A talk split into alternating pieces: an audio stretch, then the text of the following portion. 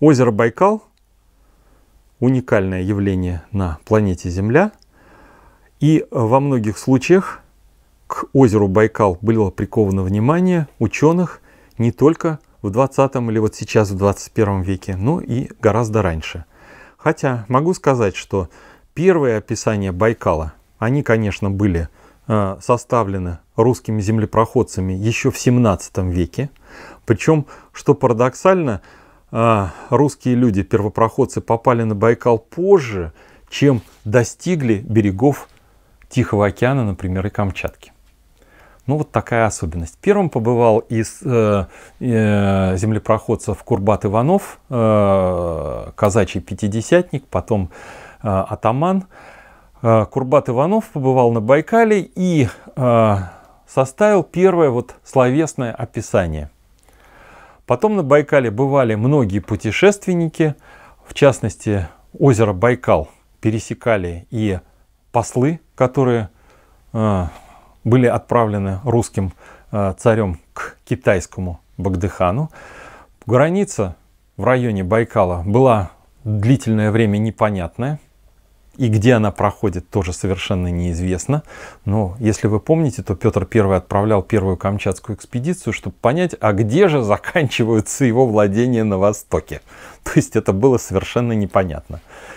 То, что касается Байкала, то э, берега Байкала, они в древности, естественно, были ареной э, различных э, исторических событий. С берегов Байкала произошли некоторые предки Чингисхана – ну, в частности его прародительница Аланга в девятом колене, э, из Хори-Туматской земли, э, из Баргутской земли и так далее. То есть то, что касается э, древности, мы говорить не будем. Вернемся в более поздние времена, когда же оказались первые ученые на берегах озера Байкал. Ну, первым ученым был профессор Петербургской академии наук мистер Шмидт, который побывал э, на берегах Байкала, составил описание и первый примитивный чертеж. Кстати, в то время он еще не был академиком, потому что академия еще даже не существовала. Я имею в виду Российской академии наук. Что касается более позднего периода, да, ученые там бывали периодически много раз, но ученые, они изучают какие-то процессы в целом, какие-то тенденции, какие-то отдельные научные дисциплины, но вот взять и описать полностью озеро Байкал с картографической точки зрения, естественно, никто из них не брался.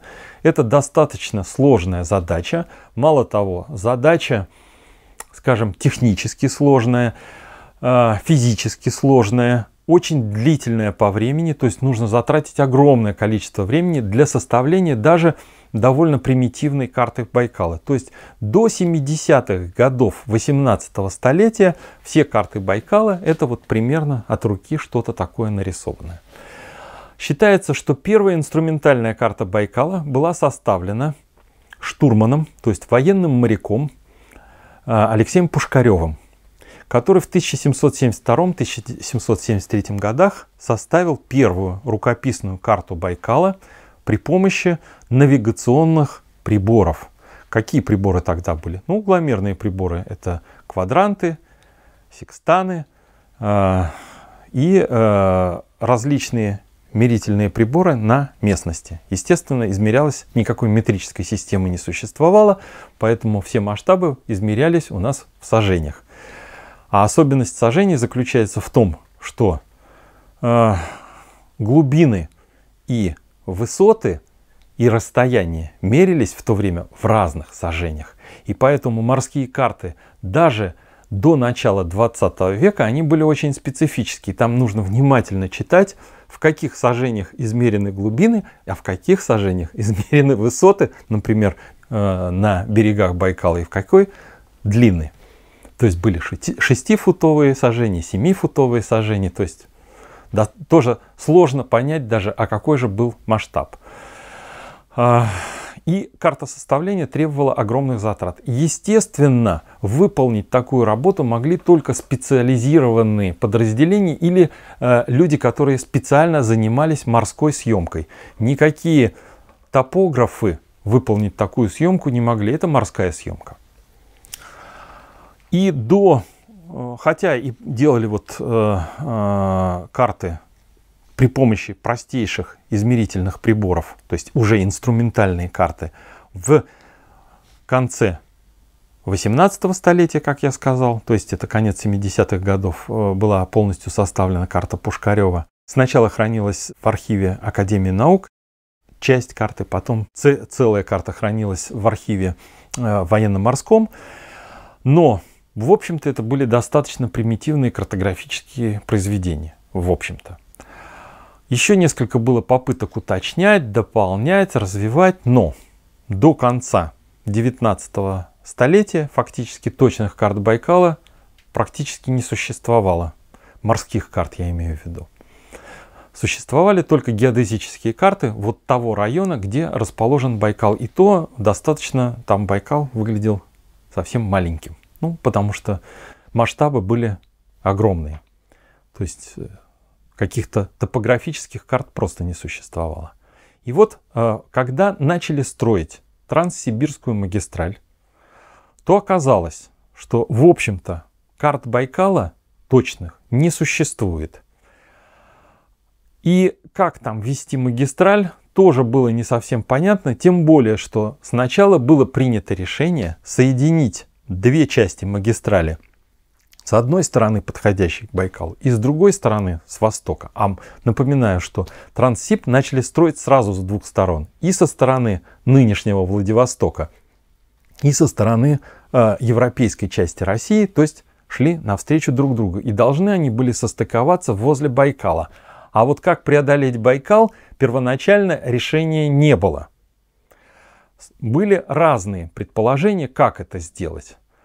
Но как правило, это упиралось в то, что требовалось огромное количество работ по постройке подпорных стенок, тоннелей, мостов, виадуков и так далее. То есть очень дорогое строительство. И быстро сделать это было практически невозможно. Транссиб уже был почти построен, и нужно было решать, вот как замкнуть Транссиб возле Байкала.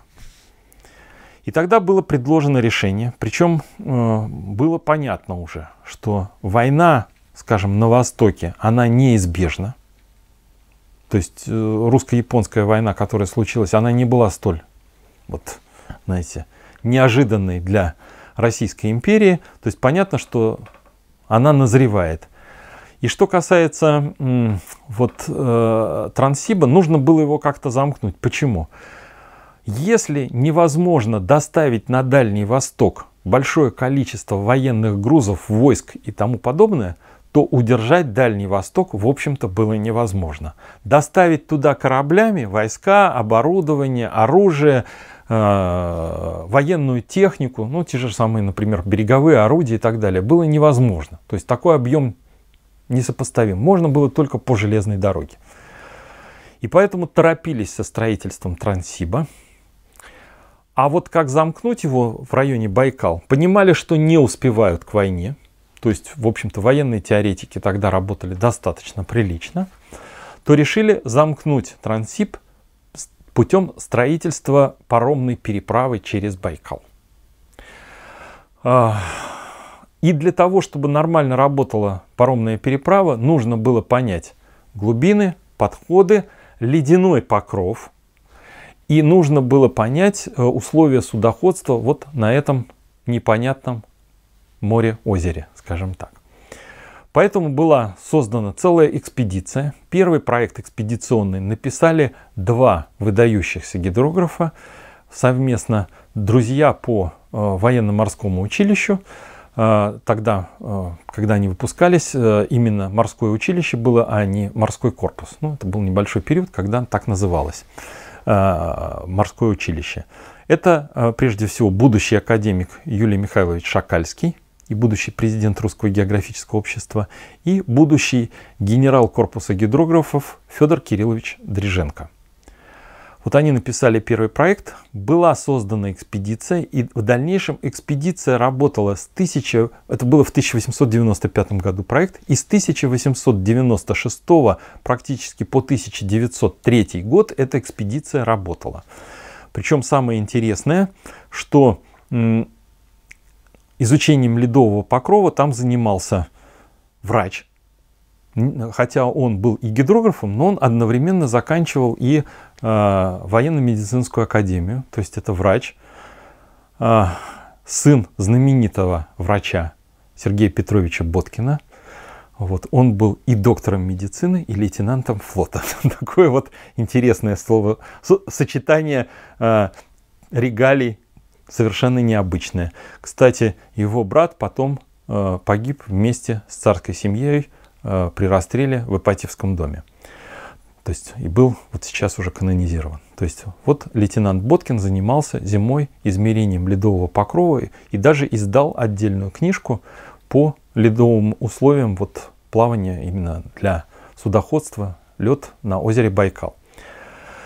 Были составлены навигационные карты и был, была написана огромная лоция, то есть не только лоцинное описание, то есть э, правила как бы плавания по Байкалу и какие-то приметные ориентиры, но еще и огромный физико-географический очерк по льду озера Байкал, по ветрам на озере Байкал, температурам и так далее, который помог бы будущим судоводителям осуществлять судоходство на озере Байкал.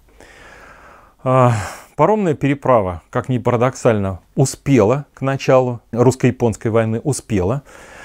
Мало того, зимой, когда ледокол и ледокол-паром, перевозивший войска и грузы, не могли ходить, то впервые по льду была проложена железная дорога на Байкале. Чем тоже, э, э, чему тоже способствовали лоции, карты и описания, созданные военными моряками. И по льду, кстати, было достаточно любопытно осуществлялось движение, это видно на фотографиях. Выдержать лед, скажем, тяжелые паровозы не мог, поэтому в большинстве случаев вагоны поштучно перекатывали по льду по э, железнодорожной магистрали при помощи лошадей. То есть впрягалась лошадь и тащила по, отдельно по одному вагону. То есть это вот первая попытка прокладки такой, причем ширококолейной дороги, это не узкоколейка какая-нибудь с вагонетками, это обычные вагоны. Их по Транссибу доставляли до порта Байкал и дальше выкатывали на лед и э, через Байкал они вот таким вот способом. Причем могу сказать так, что военные моряки, они вложили значительный вклад не только в изучение озера Байкал, но вложили огромный вклад в освоение озера Байкал, потому что э, как в конце 18 века, так и в начале 19 века фактически не существовало какого-то серьезного купеческого судоходства по Байкалу, то есть это были отдельные э, корабли, но обеспечить какую-то серьезную доставку грузов через Байкал или доставку почты которая должна была там хотя бы раз в месяц доставляться, вот э, такую регулярность обеспечить э, купеческие суда не могли. И поэтому в 18 и в 19 веке почти 100 лет на Байкале существовала Байкальская военная флотилия.